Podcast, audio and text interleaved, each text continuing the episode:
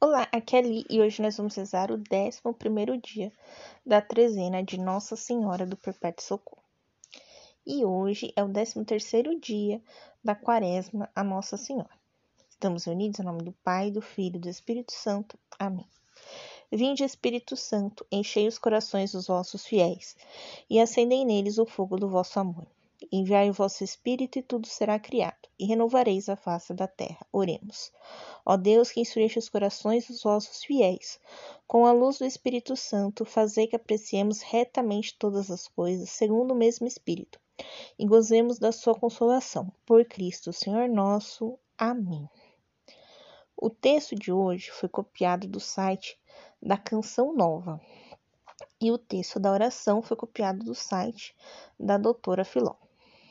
Então hoje nós vamos contar a primeira parte da história do ícone de Nossa Senhora do Perpétuo Socorro. Lá pelo século XV, um negociante roubou essa, essa imagem de Nossa Senhora do Perpétuo Socorro, que estaria em Creta, na Grécia, né, uma ilha grega, né? E ele leva ela para Roma para vender né? Roma tem vários mecenas, um comércio muito grande, né? De, de pinturas e obras de arte. Para ir de uma ilha na Grécia para Roma, precisa ir de barco, né? De navio. E durante essa viagem, houve uma tempestade, quase que o navio naufraga. Chegando em Roma, esse comerciante adoece. E aí ele, arrependido por ter roubado essa imagem, conta a história para esse amigo e pede que esse amigo devolva o ícone para uma igreja, né? Afinal, o ícone pertencia a uma igreja. A mulher desse amigo não quis devolver o ícone.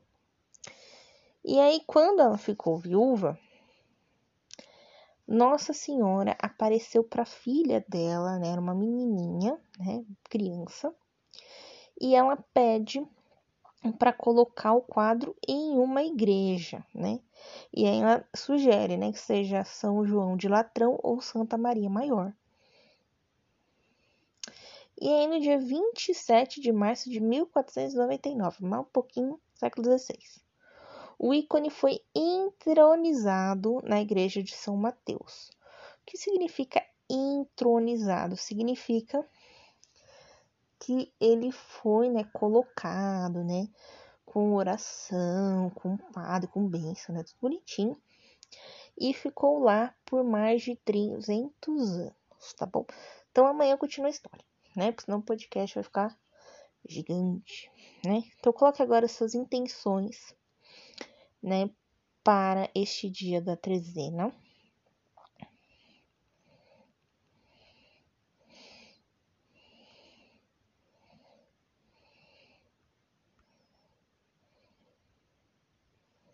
Oração a Nossa Senhora do Perpétuo Socorro.